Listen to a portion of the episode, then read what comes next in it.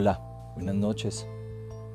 Hablar de mujeres en contextos de cocina es evidenciar la colonización en Latinoamérica y en el caso de Colombia, del eje cafetero, del Quindío y de Armenia no es la excepción. Cuenta la reseña histórica del departamento del Quindío que este espacio geográfico conocido como Armenia fue el lugar de paso de la colonización antioqueña y debido a que, iniciando el siglo XX y tras las consecuencias de la Guerra de los Mil Días, Armenia se convirtió en un municipio de importante epicentro urbano y comercial y se estableció como uno de los pueblos con el auge del café y participó de manera significativa en el desarrollo económico de esta región. Al mismo tiempo, estas personas que llegaron rompiendo la vértebra al monte, organizando fincas, haciendo caminos y puentes, trajeron con ellos el concepto de identidad.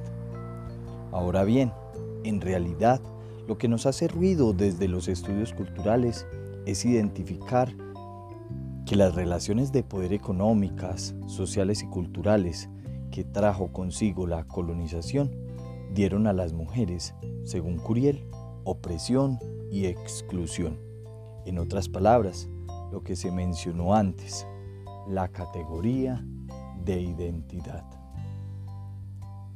Como consecuencia de esta categorización, las mujeres han padecido un machismo que las enfrenta constantemente con la desigualdad, con la injusticia social y con la falta de motivación para empoderarse de su trabajo como herramienta alternativa necesaria para realizar un giro de colonial a su desprestigiado rol dentro de la evolución y revolución de la sociedad.